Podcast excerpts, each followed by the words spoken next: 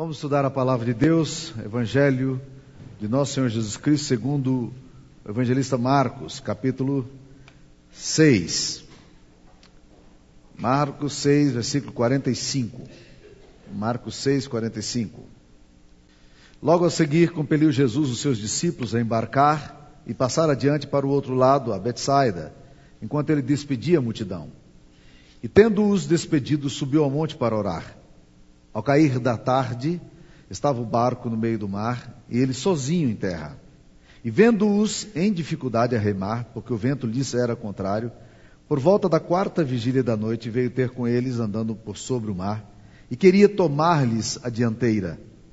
Eles, porém, vendo-o andar sobre o mar, pensaram tratar-se de um fantasma e gritaram.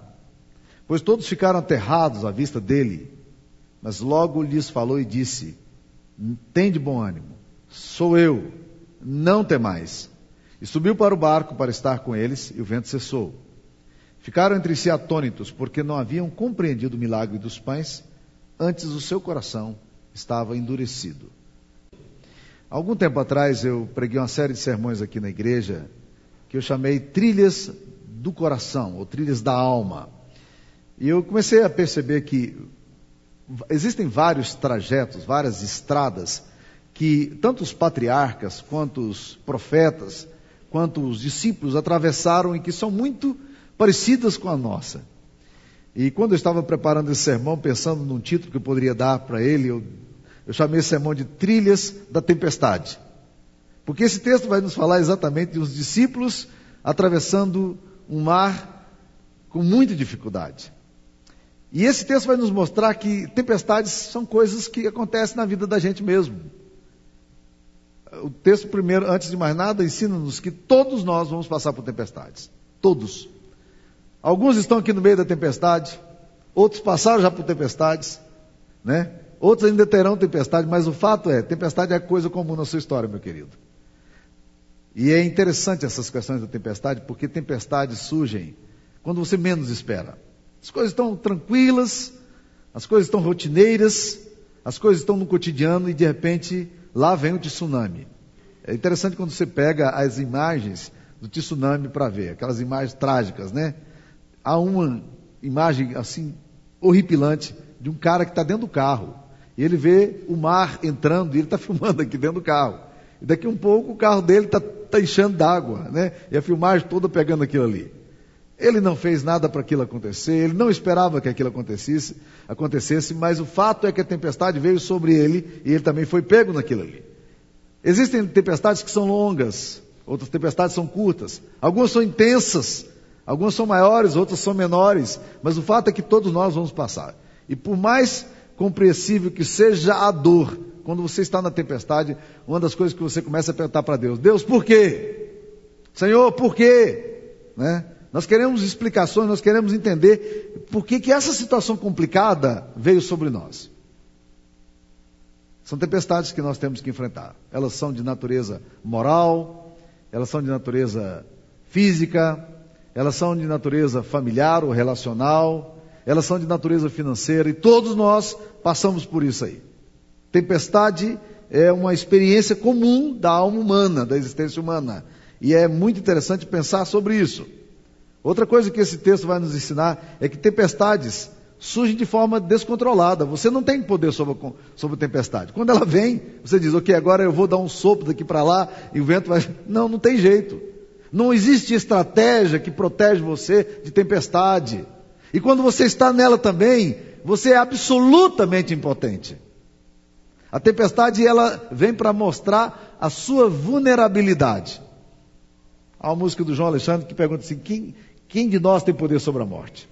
Quem de nós tem poder sobre a, a tempestade?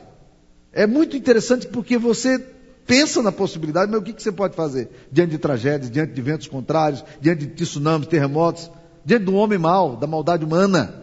O que, que você pode fazer quando surgem tempestades? Absolutamente nada. É, são descontroladas, são incontroláveis. Esse texto aqui vai nos ensinar também que tempestade pode vir depois de dias maravilhosos. Por exemplo, os discípulos terminaram uma experiência maravilhosa aqui. O texto anterior que nós ensinamos, ministramos semana passada, nos fala da primeira multiplicação dos pães. Ou seja, os discípulos estão tendo um contato com uma coisa absolutamente inédita. Como é que estaria o seu coração se você estivesse ali participando daquela coisa toda e vendo o que os discípulos viram? Vendo que uma situação em que eles não tinham condições de fazer absolutamente nada, de repente é resolvido por causa de um Deus maravilhoso que está ao lado deles, que pega o, o pouco recurso que ele tem, levanta esses recursos aos céus, agradece. Logo em seguida, o texto que nos fala que, logo a seguir, versículo 45, compeliu Jesus os discípulos a embarcar. A ideia de compelir não é uma ideia de empurrar. Mas a ideia de compelir também não é uma ideia assim de. O que, que vocês acham de ir para lá? Não. A ideia de compelir é uma ideia assim de indução. Alguém que está induzindo outro a fazer alguma coisa. Quem é que toma a iniciativa dos discípulos embarcarem? O texto nos diz que compeliu Jesus os seus discípulos. Ele disse: Não, não, vocês entram no barco, vocês vão. Mas a gente espera que não, não, vocês podem ir, depois eu encontro com vocês. Né? Essa coisa de que os discípulos estão ali no meio de, um, de uma experiência de êxtase, e agora o mestre os chama e os compele para o mar. Ou seja, tempestades podem vir depois de dias muito bonitos na vida da gente, depois de horas de muita alegria, porque o texto diz logo a seguir. Logo a seguir. A presença de Jesus não, ilumina, não elimina tempestades. A presença de Deus não impede que as tempestades venham sobre nós. A única diferença é que a tempestade ela é iluminada quando Deus está presente. Outra coisa que esse texto nos, nos mostra, meus queridos, é que tempestades podem nos fazer desesperar. É o que acontece aqui, porque o texto nos diz que, vendo, que eles estão em dificuldade, o, o, vento, olha, olha o, o, relato bíblico, versículo 48. O vento lhes era contrário, seja, é a coisa de você tentar ir, ir numa direção e não vai. Você sabe onde é o norte. Você, você sabe a direção. Mas não adianta, porque o vento é contrário. Não tem como ir. Outra coisa que o texto nos fala aqui é que era por volta da quarta vigília da noite. Existem determinados textos da Bíblia que a gente lê desatentamente, porque quarta vigília da noite, o judeu dividia a noite em quatro vigílias. Uma vigília ia das seis às nove horas da noite, outra vigília ia das nove à meia-noite, outra vigília ia da meia-noite, a terceira vigília da meia-noite às três, e a última vigília, a quarta vigília da noite, era das três às seis da manhã. Você já passou por alguma enfermidade, ou em família, momentos de dificuldade, problemas que você está enfrentando, em que você tem que atravessar a noite inteira acordado? Quando chega, meu querido, lá para as três horas da manhã, você está um bagaço. Você não tem força. Você não, não há organismo que resista. E o texto nos diz que Jesus aparece na quarta vigília da noite. Ou seja, eles atravessaram a noite inteirinha, esgotados, lançando mão de tudo que eles podiam, de toda a técnica que conheciam, mas nada favorece. O apóstolo Paulo, quando escreve a segunda carta aos Coríntios, ele fala Irmãos, vocês não ignoram a natureza da tribulação que tivemos na Ásia, porque chegamos a nos desesperar da própria vida. O que, que acontece normalmente quando você está enfrentando as tempestades? Uma das coisas mais estranhas que acontece com a gente é que a gente perde a capacidade de julgamento. Bendito é o homem e a mulher que numa hora dessa tem amigos do lado, para ajudá-los a ler corretamente. Porque a tendência da gente é começar a fazer leituras e interpretações, a julgar fatos, quando nós não temos nenhuma condição de julgar. Mas é o que acontece. Nós começamos a julgar Deus, nós começamos a julgar os outros, nós começamos a julgar as circunstâncias, julgar a nós mesmos. E aí é necessário que outra pessoa venha e comece a fazer leituras apropriadas, porque nós não temos condições mentais de julgar. É nessa hora que alguém de bom senso, que nos ama, chega perto da gente e começa a ministrar ao nosso coração. Alguns chegam para bagunçar mais, né? Mas alguns chegam e começam a ministrar a gente, porque nós não temos condições de avaliar o que está acontecendo. Nessas horas, nossa capacidade de julgamento, ela é complexa. Nós temos uma confusão mental, o esgotamento faz isso com a gente. O salmista no Salmo 77 é um salmo de, de dor, é um salmo de lamento. E ele vai falando assim, ele começa a perguntar, será que Deus caducou a promessa dele? Será que Deus esqueceu das alianças dele? Será que Deus deixou de ser propício a nós? Né? Aí lá no versículo 10, Salmo 77, ele fala assim: Isto é a minha aflição. Ou seja, ele chegou à conclusão: isso, isso que está acontecendo com o meu coração, essa leitura que eu estou fazendo, ela não é correta. A minha aflição leva-me a fazer essa leitura. Meus queridos, vocês sabem disso. Como nós, no meio da tempestade, podemos fazer leituras tolas? É o que os discípulos estão fazendo aqui, porque quando Jesus aparece sobre o mar, eles pensam que Jesus é um fantasma. O outro texto diz que eles gritaram aterrados: É um fantasma, é um fantasma. Eles não conseguem julgar as coisas de forma correta. Eles têm dificuldade para fazer leituras corretas. Mesmo a presença de Deus se torna para eles uma coisa enigmática. Eles perdem a capacidade de julgamento com a confusão mental e começam a julgar a Jesus como se fosse um homem, como se fosse um fantasma, uma assombração. Tempestades, tempestades fazem essas coisas com a gente. Agora, meus queridos, esse texto começa a ensinar algumas coisas preciosíssimas também sobre tempestade para nós. Uma delas é que tempestades são a melhor forma que Deus tem para nos comunicar verdades eternas. Por quê? Olha, olha como é que diz o texto. No versículo 51 diz que Jesus subiu para o barco, depois de estar com eles, e o vento cessou. E todos ficaram entre si atônitos, porque não haviam compreendido o milagre dos pães. Antes seu coração estava endurecido. O que, que aconteceu? O texto anterior é do milagre dos pães. Tudo aconteceu e eles foram no oba-oba do que estava acontecendo. De repente o pão aparecia, de repente o peixe estava ali, e eles foram ministrando, levando para um, levando para outro, e as coisas aparecendo. E eles estão vendo tudo aquilo acontecendo, mas eles não tiveram tempo de decodificar o que, que Jesus Cristo estava querendo ensinar.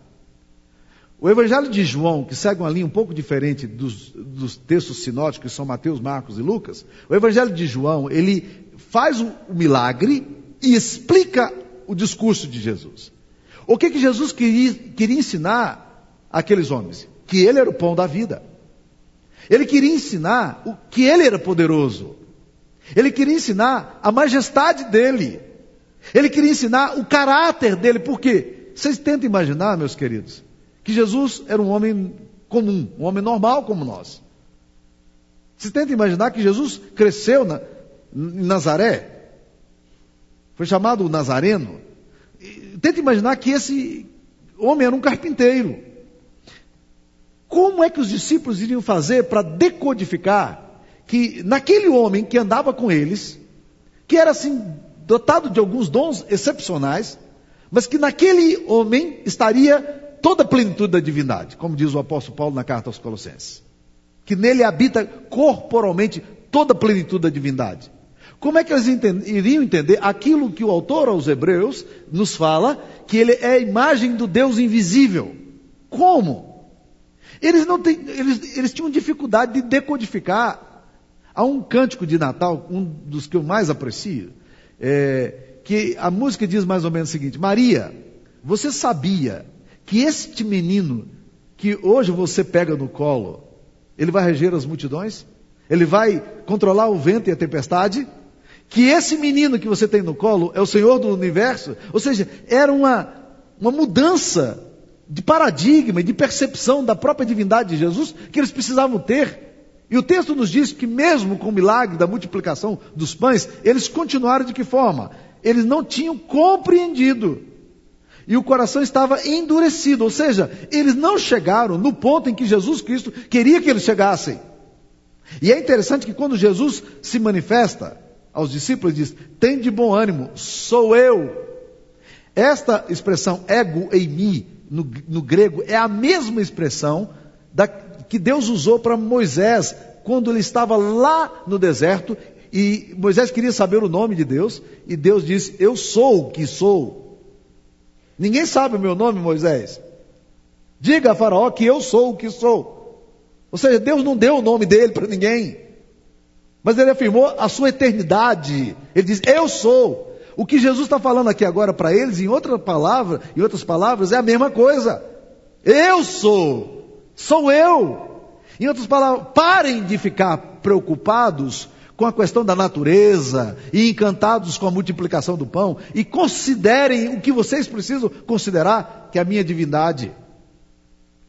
Era isso que Jesus queria ensinar aos discípulos e eles não compreendiam ainda. Eles continuavam endurecidos. Gente, a mesma coisa nós fazemos hoje. É exatamente isso que nós fazemos. O que, que Deus quer revelar a você? Nós achamos que Deus é aquele que vai multiplicar os pães quando faltar, é aquele que vai acalmar a tempestade quando acontecer, e isso tudo está certo. Mas é muito limitada esta compreensão. O que Deus quer, o que Jesus Cristo quer que você entenda, é quem é Ele, quem, qual é o caráter dele. O que Jesus está fazendo aqui agora é dizer: eu tenho o controle da natureza, eu sou o rei do universo. Quando vocês passarem por tempestades, quando vocês estiverem no meio, eu quero que vocês saibam daquele, daquele que anda ao lado de vocês. Vocês precisam compreender num nível um pouco maior aquilo que eu tenho tentado ensinar para vocês, que é a minha natureza. Ora, os discípulos não entendiam isso. Então, tempestade aqui agora se torna para Jesus o meio de Jesus revelar a glória dele e mostrar o caráter dele, mostrar a sua divindade. Quem é este que até o vento e o mar lhe obedecem? Na hora do desespero, agora os discípulos começam a entender a autoridade de Cristo. É isso que Jesus Cristo queria ensinar. Não apenas a fixarem no livramento temporário que eles poderiam ter, mas na percepção daquilo que ele era. Nós muitas vezes nos contentamos com os milagres de Deus, com os, com os milagres do Senhor. Jesus está pensando outra coisa para nós. Ele está querendo que você compreenda o Senhor dos milagres. Faz uma enorme diferença, meus queridos irmãos. Nós muitas vezes nos encantamos com os pães que são multiplicados. Mas nós nunca reconhecemos Jesus como Senhor da nossa história. Muitas vezes nós nos impressionamos com a intervenção dele na nossa vida. Mas nós não compreendemos e continuamos com o coração endurecido em relação a nossas convicções sobre aquilo que ele é e o que ele exige de nós como adorador. E faz uma enorme diferença quando você muda esse, esse paradigma.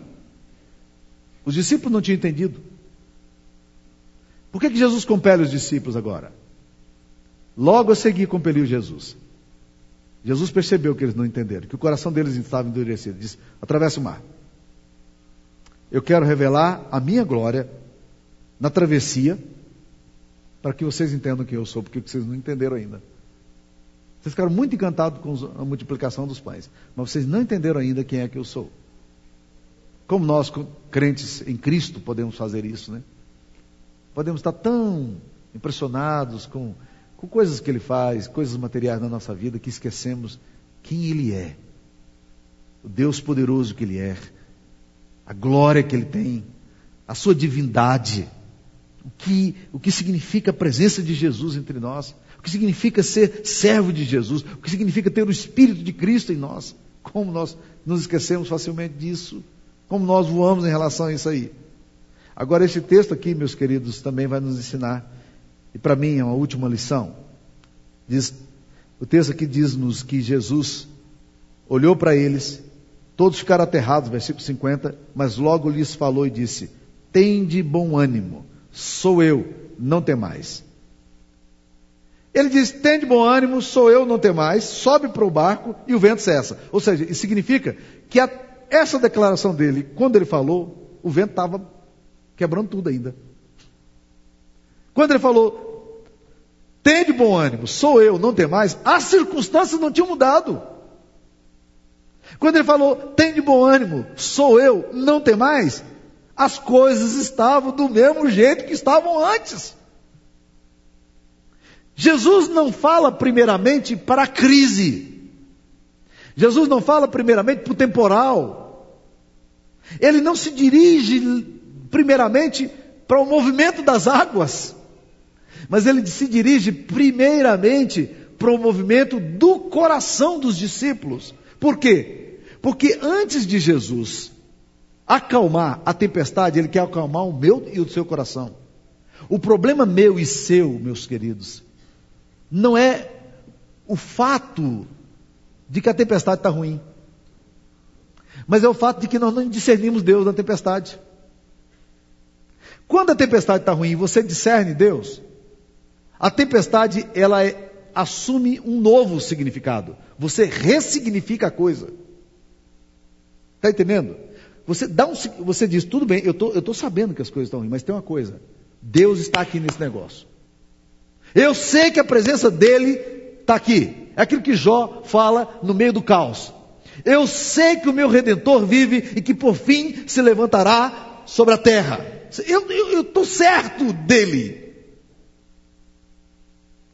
A situação de, de Jó tinha mudado quando ele fez a declaração? Não. A sorte dele tinha mudado naquele momento? Não. A vida dele tinha mudado até então? Não. Mas isso é que é fé. É você pairar acima das circunstâncias com um olhar no Deus que você tem que estar. O problema é que você está olhando para onde? Você está olhando para a força do vento e Jesus olha para os discípulos e diz: Sou eu, não tem mais. Aí ele entra para o barco para estar com eles e o senso e o vento cessa. Só então. O vento só cessou quando Jesus entrou dentro do barco. Mas antes de cessar o vento, Jesus queria acalmar o coração. Porque o maior problema seu não é a tempestade que está do lado de fora. Não é o turbilhão ao teu redor. Mas é o turbilhão do teu coração, meu querido. É o turbilhão da alma que na tempestade fica louco e que quer controlar na onipotência, na teomania que temos, quer controlar as coisas e as coisas não controlam. Que quer fazer o vento contrário parar com o sopro da gente e a gente fica soprando, vai, vai, some daqui e não some. Vocês estão entendendo, gente? Jesus olha para os discípulos e fala: tem de bom ânimo. No outro texto paralelo ele fala: Vocês são assim de pequena fé? É assim que vocês procedem com as coisas? Quando a tempestade vem, vocês perdem completamente o equilíbrio de vocês e é assim que vocês vivem? Isso aqui se parece com o teu coração, meu irmão? Eu sei que essas coisas não acontecem com vocês, só acontece comigo. Deus está querendo me ensinar coisas muito mais sérias na minha tempestade. Deus quer nos ensinar a majestade dele, a glória dele. Deus quer olhar para o meu coração e dizer: tem bom ânimo, não desanima não, fica firme. Sou eu, eu estou aqui, não tema. Ah, Senhor, mas e o vento está aqui? Tem de bom ânimo. Senhor, mas o senhor está vendo o tamanho das ondas? Não, não tem mais. Senhor, mas o senhor não olha a grandiosidade da tempestade? Sou eu que estou aqui. Eu estou aqui. Você me percebe? Você me percebe? Os discípulos nunca mais seriam o mesmo depois dessa experiência. O texto diz que não haviam compreendido o milagre dos pães. Antes o seu coração estava endurecido. Mas agora a coisa muda. Por quê? Porque uma nova percepção de Deus se instala, instala no coração. O que eu e você queremos é que não haja nenhum vento. O que eu e você desejamos é que não haja nenhuma tempestade. Isso não vai acontecer, meu irmão. Salmo 23, que é um salmo que nós citamos várias vezes, diz que o Senhor é meu pastor e nada me faltará.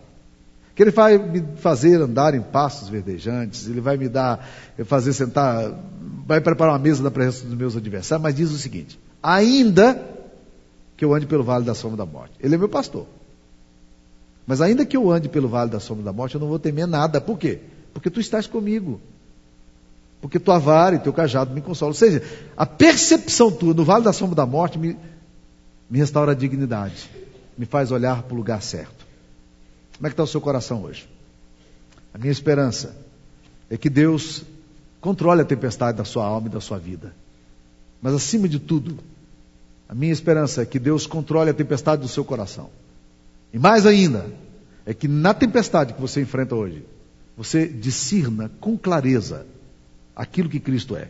E que o seu coração não continue sem compreender e, nem endurecido mesmo diante de tanto amor que já revelou por você. Vamos curvar nossa cabeça, vamos orar. Fale com o Pai, converse com Jesus agora. Responda a esse texto, responda ao ensinamento da palavra de Deus. Sua resposta hoje pode ser uma resposta de confissão, Senhor, eu tenho eu tenho agido sem compreender.